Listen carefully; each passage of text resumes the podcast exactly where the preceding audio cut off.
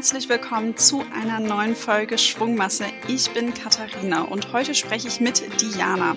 Diana hat viele Jahre im C-Level-Management als Assistenz gearbeitet und nach Stationen in namhaften Unternehmen wie Sony, Mr. Specs, Bubble hat sie sich mit The Socialista Project selbstständig gemacht und dort ist sie als Speakerin, Trainerin, Consultant und Coach unterwegs und weil das noch nicht genug ist, hat sie auch noch ein Buch geschrieben, also hat auch noch die Rolle der Autorin inne. Das sind ganz schön viele Rollen und ich finde, das spiegelt auch in meinen Augen so ein bisschen die Rolle der Assistenz irgendwie wieder. Viele Bände in der Luft halten, lösungsorientiert und schnell Dinge umsetzen und ob das auch wirklich so ist, ähm, wo Assistentinnen und Assistenten den Unterschied machen können. Und über viele Tipps und Tricks von ihr, darüber sprechen wir heute. Und ich freue mich, dass du da bist. Hallo Diana. Danke dir, liebe Katharina. Was für eine schöne Intro. Ich freue mich sehr, dabei sein zu dürfen heute. Diana, jetzt verrat doch mal zu Beginn, was war denn als Kind dein Traumberuf? Ja, ich wollte tatsächlich in die Luft. Äh, Stewardess. Ich glaube, ganz viele Frauen und äh, lustigerweise auch viele Assistenzen wollten das.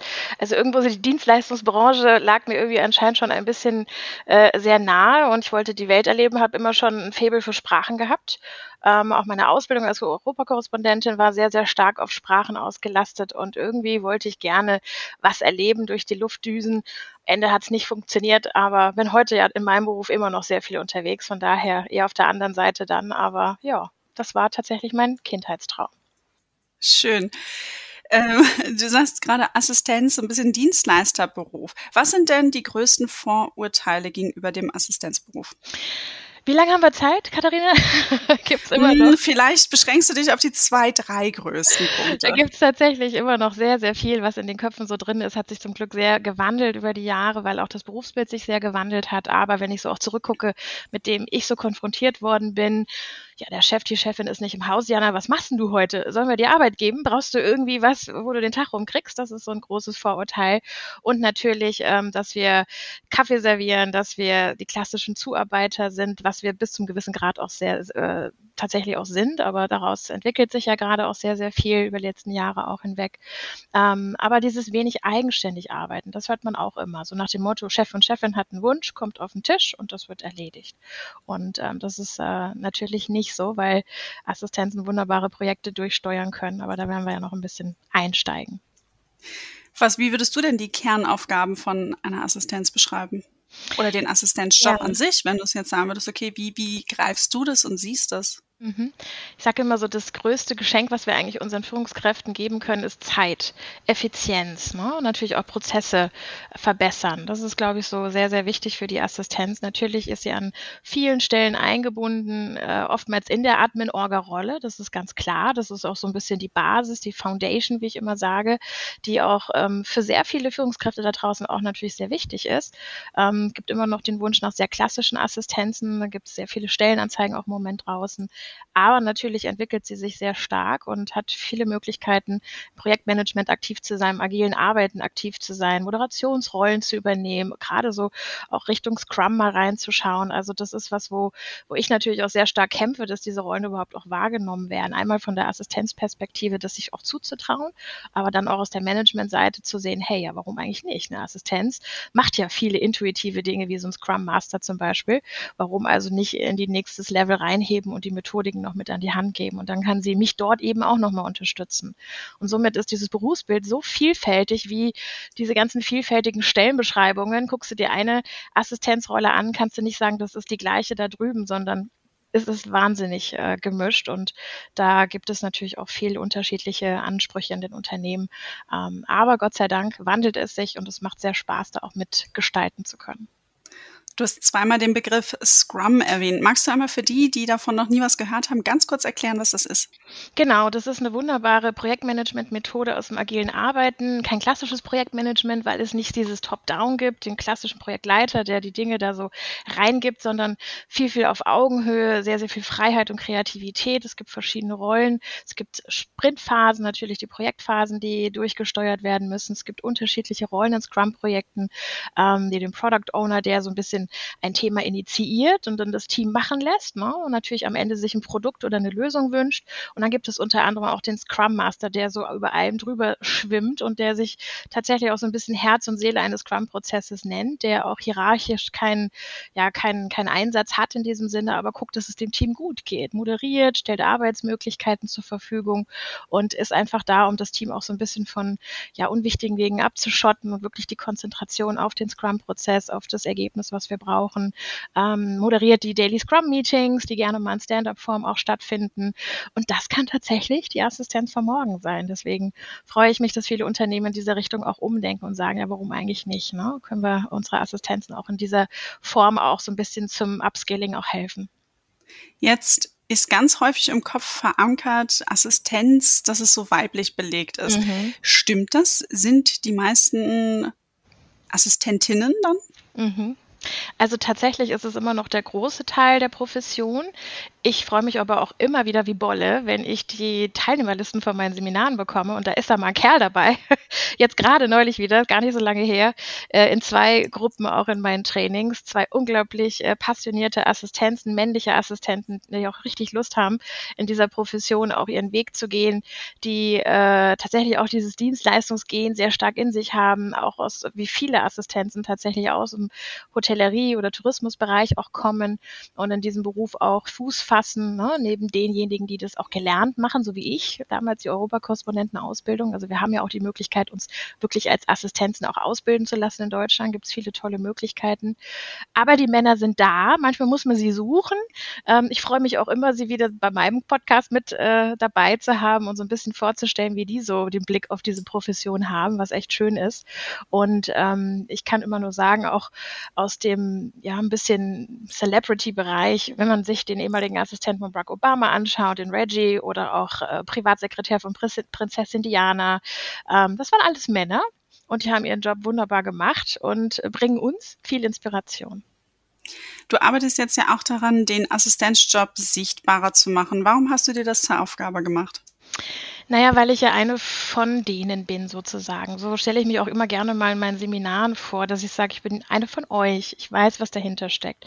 Ich kenne die Vorteile, ich kenne aber auch viele, viele Nachteile in diesem Berufsfeld, gerade wenn es um diese unconscious Bias und Stereotypen geht, wo wir aufräumen müssen.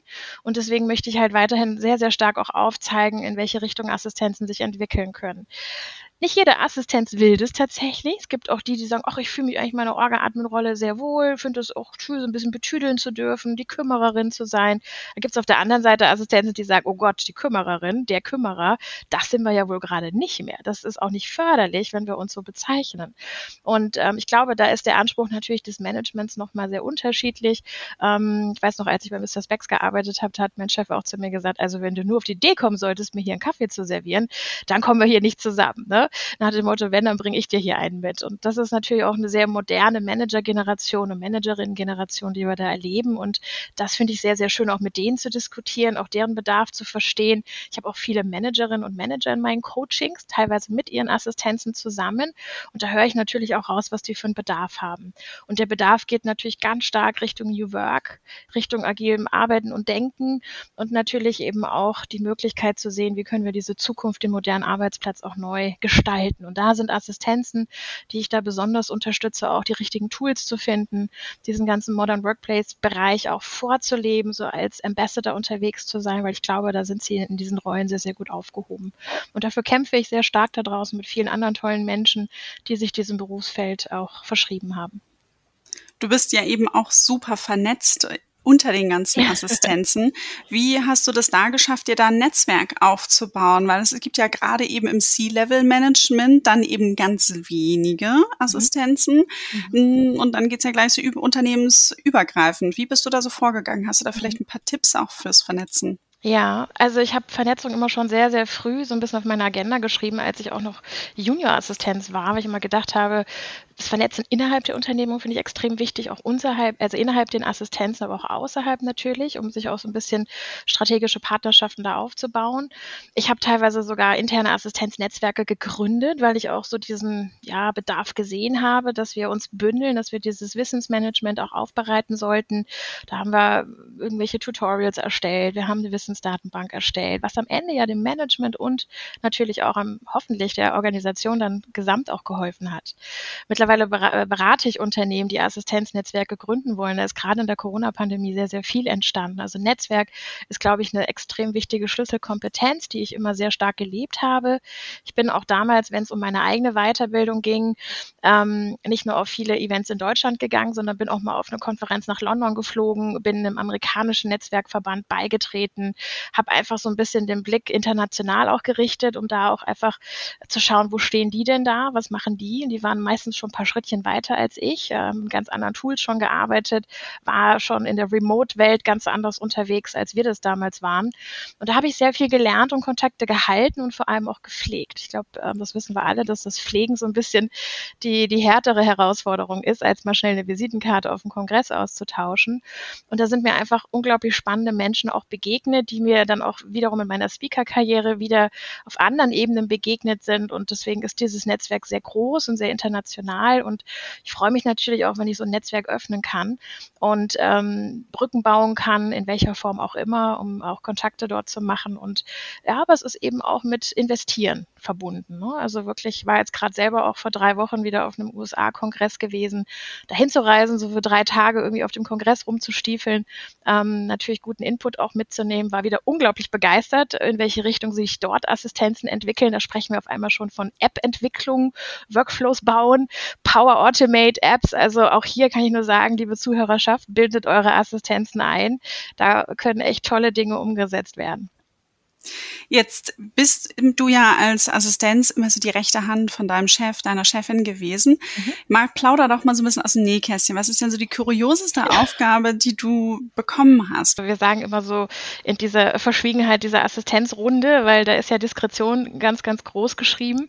Wir sagen alle, wir könnten Bücher schreiben. Ne? Wir wissen alles, wir haben zu allem Zugang, wir ähm, haben oftmals, den, oftmals diesen Zugang weitaus früher als viele andere Mitarbeitende in der Unternehmung.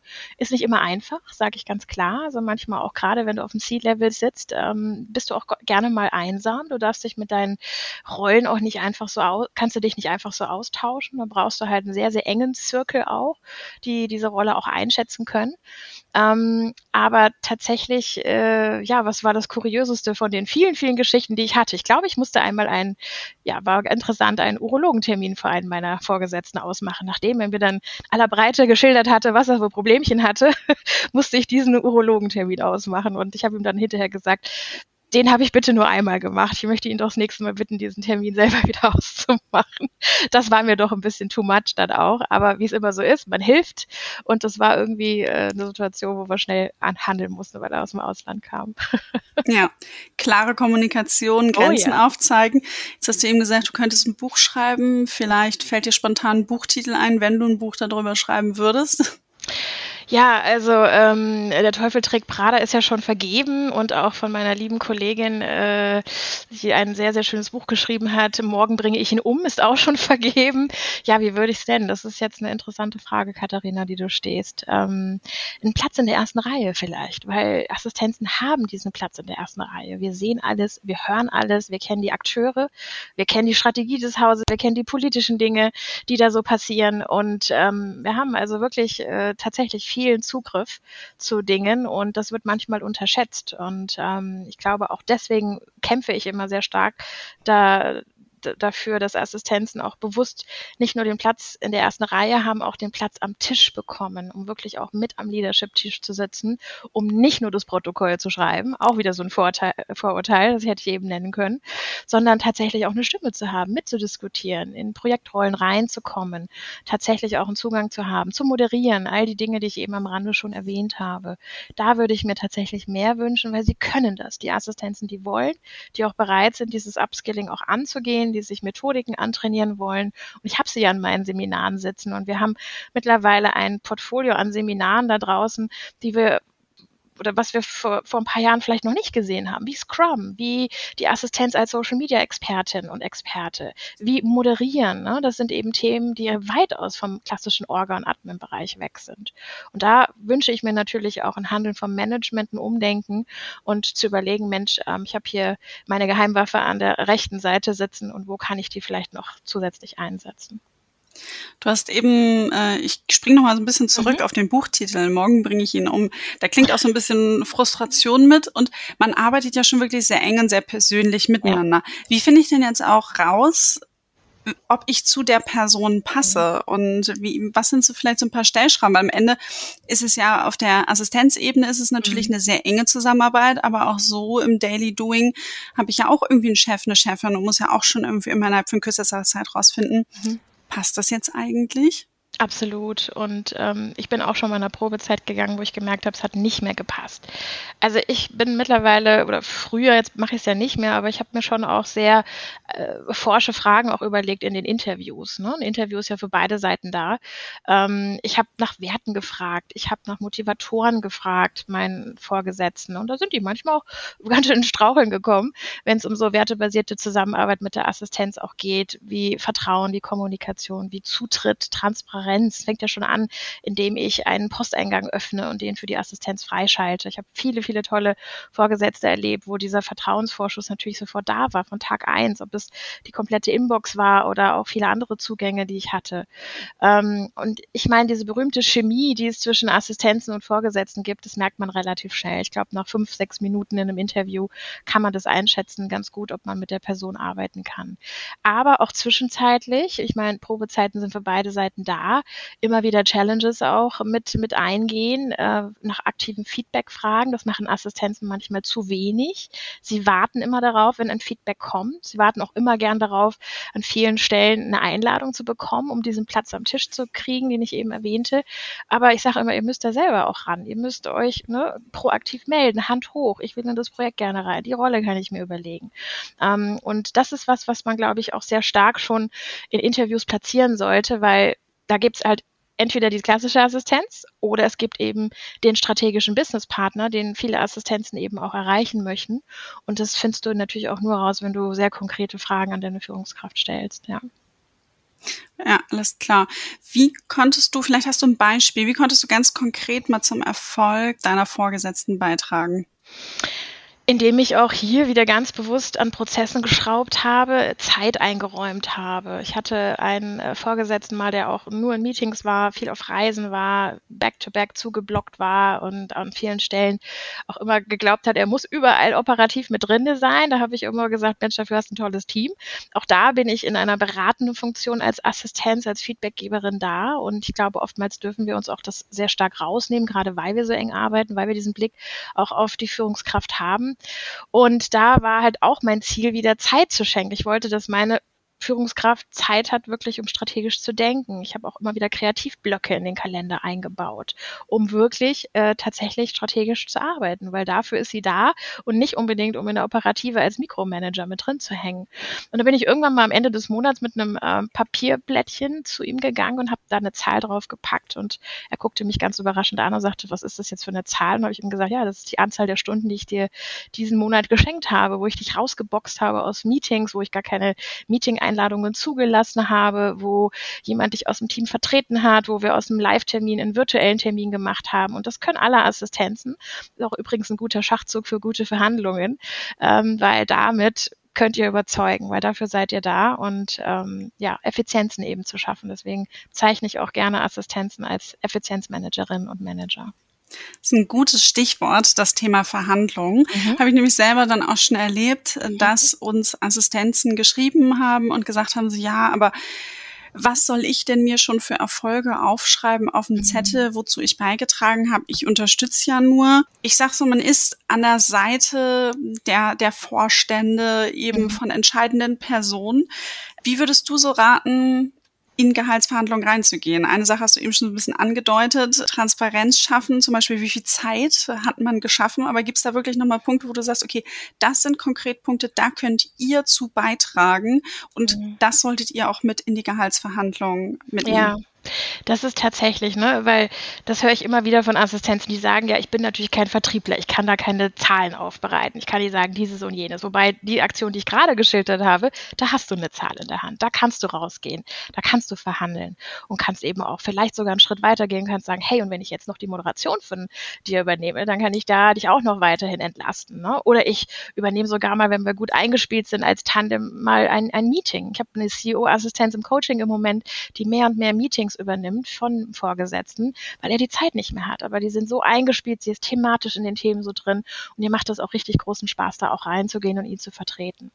Das ähm, ist ja ähm, mindestens äh, mhm. knapp das Gehalt ja. des CEO dann wert. Da haben wir es. Und Katharina, ich könnte dir so viele Geschichten erzählen, wo gute Ideen aus der Assistenzfeder stammen und manchmal nicht einmal der Name erwähnt wird. Ne? Und da kämpfe ich natürlich auch sehr, sehr stark, dass auch Assistenzen im Storytelling und in ihren, ja, die, die, die sag ich mal, das Festlegen ihrer Tada-Momente auch sehr bewusst auch nach außen trägt. Und einmal mehr brauchst du ein Netzwerk, weil wenn äh, du das vielleicht von einem Naturell her sehr ein bisschen schwer tust, das Storytelling und auch so dieses Personal Branding zu betreiben, dein Chef oder deine Chefin vielleicht auch nicht so ganz auf deiner Seite stehen, mag es ja noch den einen oder anderen Kollegen oder Kollegin geben, die eben auch sehr gut deine Stärken einschätzen können.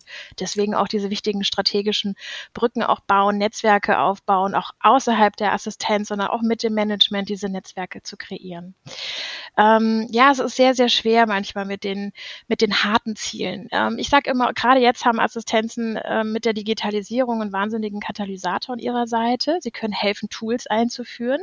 Sie können sich so fit in den Tools machen, dass sie selbst Schulungen geben. Auch das erlebe ich gerade massiv, dass Assistenzen hier ihre Marke sehr stark auch aufbauen und sagen, hey, ich bin jetzt Microsoft Teams Champion, ich bin jetzt hier im OneNote-Bereich sehr stark unterwegs oder eben auch viele andere tolle Produkte und schaffe es tatsächlich auch mein Team zu schulen. Also also wir können hier ganz stark auch auf Kosten äh, gucken, bevor wir irgendwie einen externen Trainer reinholen und das Team auf dem Office 365 fit machen, ist die Assistenz vielleicht schon längst angekommen und nutzt es, äh, weil sie es eben für ihre Arbeit braucht und kann vielleicht hier und da eine Trainerrolle übernehmen. Das ist was, was man sehr gut mitnehmen kann, glaube ich. Aber viel, viel mehr ist es ja die weiche Seite. Ne? Wir reden ja von den Hard Skills und von den Human Skills. Und auf der soften Seite, die ja ganz gerne immer noch mal ein bisschen belächelt wird, nach dem Motto, hm, für Soft haben wir keine Zeit, wir müssen gucken, dass wir hier auf der Hardskill-Seite weiterkommen. Und da ist gerade der digitale Arbeitsplatz natürlich sehr weit vorne. Aber wir dürfen die Kultur nicht vergessen, gerade wenn wir New Work angucken, gerade wenn wir auch als Team Werte kreieren müssen. Ich spreche momentan sehr, sehr viel mit Assistenzen, die dabei sind, hybride Arbeitswelten mit zu kreieren, gemeinsam mit ihrer Führungskraft, die einzuführen, zu schauen, was brauchen wir für neue Agreements, wer ist wann wie da, brauchen wir einen Tag, wo wir fest als Team im Office sind, um einfach auch mal wieder zusammenzukommen und einen gemeinsamen Lunch zu genießen. Da kommen Assistenzen richtig stark ins Spiel, durch ihre Kreativität, durch diese Ideenfindung, die passiert, aber auch das Gefühl, am Team dran zu sein, zu wissen, wie geht's den Leuten.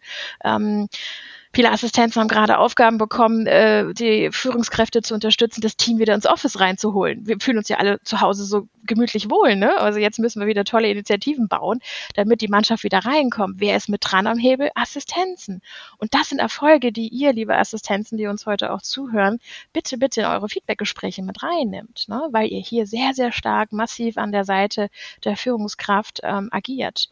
Und deswegen Leaders behind Leaders. Ihr seid an vielen Stellen die wahren Führungskräfte, wenn ich mich mal so aus dem Fenster lehnen darf, und unterstützt eben mit tollen Ideen und auch mit Aktionismus eure Führungskräfte gut in ihren Rollen zu sein. Und es gilt ja auch für alle anderen mhm. äh, ganz normalen sozusagen Arbeiten, die jetzt nicht in einer Assistenzrolle sind. Ganz mhm. viele Punkte, die du halt eben genannt hast. Und ähm, bei einem Punkt würde ich gerne noch mal so ein bisschen nachhaken, und zwar ist jetzt dieses Storytelling der Erfolge wie gehe ich das denn jetzt an? Was für einen Tipp hast du denn da? Also ähm, fange ich jetzt an, E-Mails zu schreiben, auf LinkedIn zu posten, mhm. mache ich es intern, extern? Mhm. Wie kann ich es denn jetzt machen? Ja, also intern ist am liebsten immer so ein bisschen mein Favorit, wenn man das Storytelling gegenüber der eigenen Führungskraft erstmal startet. Ich bin ja so ein Mindmapper, ne? Also ich gucke mir mein Profil an, das empfehle ich auch immer sehr gerne in meinen Trainings. Ähm, das gilt, glaube ich, für alle, nicht nur für Assistenzen, auch generell für Menschen da draußen, die sagen, tue ich mir manchmal ein bisschen schwer, ich bin nicht so die Trommlerin, der Trommler, ne? Kann ich nicht so gut. Sucht euch ein cooles Tool aus. Mindmaps finde ich immer genial, wirklich seine eigene Stellenbeschreibung mal als Mindmap zu bauen bauen, den Namen und Titel in die Mitte rein und dann gehen die Äste ja los, die oberen Kategorien und dann wirklich so ein bisschen tiefer auch einsteigen, um für dich selber erstmal zu schauen, hey, was leiste ich eigentlich? Was sind meine Erfolge? Die Erfolge besonders fett markieren. Vielleicht auch mal mit Zahlen untermauern, nach dem Motto, gerade bei der Assistenz, wie viel klassische Chefentlastung habe ich? Wie viel Projektmanagement habe ich? Wo stecken welche Zahlen dahinter, dass auch mein Gegenüber versteht, was ich tue? Ganz oft haben wir auch hier ein Stereotype, weil manchmal heißt es so ein bisschen, ja, was macht denn die Assistenz den ganzen Tag? Ne? Ähm, wir haben sehr, sehr viel auf dem Tisch. Und als Chef aus dem Haus fangen wir erstmal an, richtig Tabula Rasa zu machen. Und manche unserer eigenen Vorgesetzten wissen nicht im Detail, was wir tun. Ähm, ich frage regelmäßig in meinen äh, Trainings auch, wie viel Prozent eurer Stellenbeschreibung kennt dein Chef eigentlich? Also wir müssen selber dafür sorgen, dass unsere Stellenbeschreibung vielleicht auf einer kreativen Art und Weise, wie eben eine Mindmap, bei unseren Vorgesetzten ankommt. Ich glaube, das ist für alle äh, Mitarbeitenden relevant. Weil es ist ein Unterschied, ob du vier, vier Seiten Word-Dokument deinem Vorgesetzten Listen äh, auf den Tisch legst oder eben mit einer coolen Mindmap um die Ecke kommst und selber so ein bisschen durchführt. Und da würde ich auch immer so einen Bereich mal aufmachen, der so ein bisschen im Wunschszenario ist. Wo willst du hin? Was möchtest du erreichen? Was sind Ziele, die du angehen möchtest? Und da können natürlich insbesondere Assistenzen auch mit reinnehmen. Hey, ich würde ganz gerne ins Scrum Master machen. Ich würde gerne in die Moderation gehen. Würde mich vielleicht auch im Feelgood Management ein bisschen weiter mit Methodiken auseinandersetzen. Ne? Also das finde ich visuell immer sehr, sehr schön, das aufzubereiten und dann bewusst mal reingehen reingehen und mal gucken, wie reagiert die Führungskraft, wenn ich da durchmarschiere, vorstelle, man gemeinsame Vereinbarungen auch trifft und einfach ein tolles Tool an der Hand hat, um das durchzusteuern. Ja, und nach draußen bin ich natürlich immer sehr, sehr happy, wenn ich tolle LinkedIn-Posts sehe. Gerade auch mehr und mehr trauen sich insbesondere Assistenzen über ihre Tada-Momente zu sprechen. Oftmals machen sie das noch ein bisschen versteckt in den ganzen Assistenzforen, die es da draußen gibt.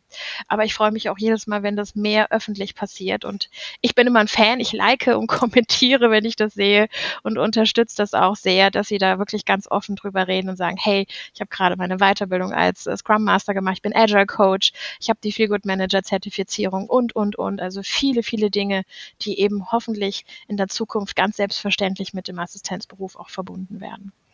Also nicht nur, wenn man auf der Jobsuche ist, mal ein bisschen mehr posten, sondern auch zwischendurch sich mal eine Regel einstellen und sagen, okay, Richtig. überlegen, welche Erfolge habe ich denn jetzt hier? Total. Und oftmals glauben ja Menschen, ist das jetzt ein Erfolg, den ich äh, präsentieren kann? Ist der groß genug? Ist mein Tada jetzt nennenswert? Ja, natürlich, bitte. Und wenn es ein kleines Tada ist, ist es für dich ja sehr wichtig. Hast vielleicht ein Gespräch mit dem, Geschäft, mit dem Chef geführt oder einen Konflikt mit dem Kollegen ausgetragen. Schreib das bitte in, in deinen Tada-Tag Tagebuch rein. Gerade der Bereich Journaling ist ja was, was uns auch sehr stark hilft. Empfehle ich immer sehr gerne auch das Sechs-Minuten-Tagebuch da draußen auf dem Markt, was uns sehr, sehr stark auch unterstützt, Ziele zu erreichen. Und sechs Minuten am Tag für die eigene Reflexion der Ziele ist, glaube ich, was sehr, sehr Sinnvolles, ja. Jetzt bist du ja auch als Speakerin und Podcasterin unterwegs und man hört dass du sprichst gerne und gut. Was hast du für Tipps an andere, so ein bisschen in diese Rolle nach außen zu treten und vor allen Dingen auch als ja, Präsenterin aufzutreten? Mhm.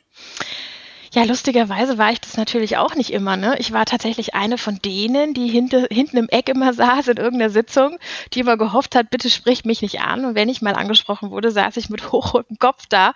Kann man sich heute gar nicht mehr vorstellen in meinem jetzigen Job. Tatsächlich war es aber so. Ich bin da also auch reingerutscht. Ich hatte nie diesen Masterplan, irgendwann mal diesen Beruf auszuüben, wie es jetzt ist. Aber ich war sehr offen für Veränderungen, auch wenn ich sehr lange und gerne diesen Job der Assistenz auch ausgeübt habe. Ähm, ich habe mir aber immer Vorbilder gesucht. Ich habe immer sehr, sehr stark mit Mentorinnen und Mentoren gearbeitet. Ich habe mich immer sehr stark an denen orientiert, die schon da waren, wo ich bin, äh, wo ich hin, hin wollte. Einer dieser Gründe ist, warum ich das Netzwerken so stark forciert habe, warum ich rausgegangen bin, habe mich in Konferenzen immer in die erste Reihe gesetzt. Ich wollte immer lernen und wollte gucken, Mimiken, Gestiken, ähm, wie die sich tatsächlich da auf der Bühne verhalten. Ne? Und ähm, finde das immer großartig, dass man damals so tolle Menschen auch getroffen hat. Und jetzt treffe ich sie auf anderen Ebenen wieder. Und das gebe ich auch sehr gerne weiter. Also der Bereich Public Speaking ist ja was, was äh, sehr, sehr viele Menschen in Unternehmen auch umtreibt. Und gerade weil unsere Welt so digital geworden ist, wir ja heute noch über eine Webcam sprechen. Also war schon lustig, als ich das erste Mal wieder im Live-Training war. Äh, da stehst du auf einmal wieder vor Menschen und denkst dir, hui, wie ging das nochmal? und jetzt haben wir gleich eine Kaffeepause, hui, da musst du dich ja wieder Smalltalk üben, ne? Und ähm, aber es macht natürlich wahnsinnig viel Spaß.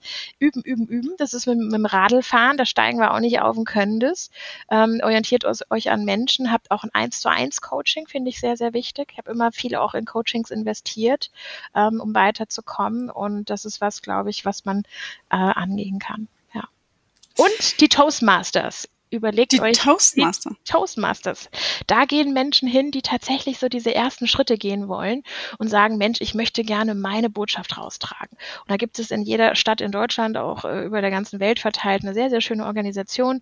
Vielleicht können wir das ja auch verlinken, Katharina, die Toastmasters. Ich selber war nicht da, höre aber immer Gutes von denen, weil da kannst du mit deiner Geschichte hingehen und stehst vor einem Publikum und kriegst hinterher sogar direkt Feedback, ne, um zu wachsen.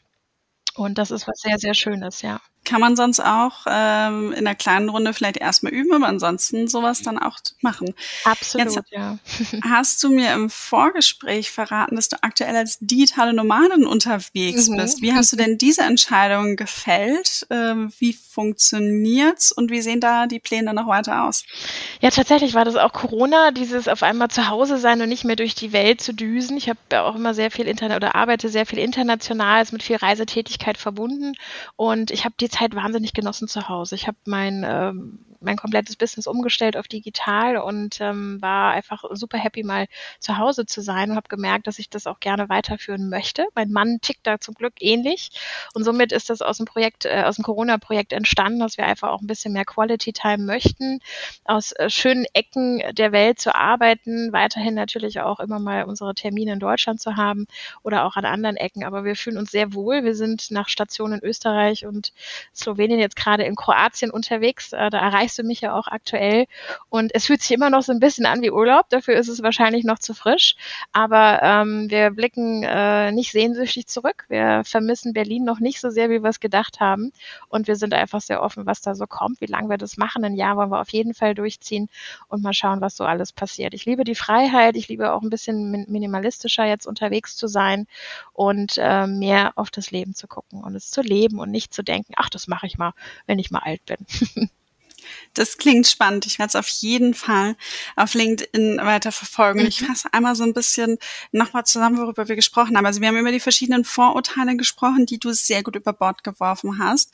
Und nochmal die Tipps. Du hast gesagt, macht eure Erfolge sichtbarer, intern an die eigene Führungskraft, gerne mit einer Mindmap, extern mhm. sich mal trauen, den LinkedIn-Post zu machen oder die Toastmasters besuchen und setzt euch in die erste Reihe bei Events. Ich finde, wenn Diana spricht, hört man das. Hat auf jeden Fall geholfen und ich sehe dich jetzt auch dabei, auch so ein bisschen. Also da hast du ganz, ganz viel mitgenommen. Diana, meine letzte Frage an dich. Jetzt erhältst du sechs Monate ein fixes Gehalt, von dem du gut leben kannst, sagen wir jetzt mal so. Und du müsstest was anderes als deinen jetzigen Job machen. Was wäre das? Definitiv im Tierschutz. Also dafür schlägt mein Herz.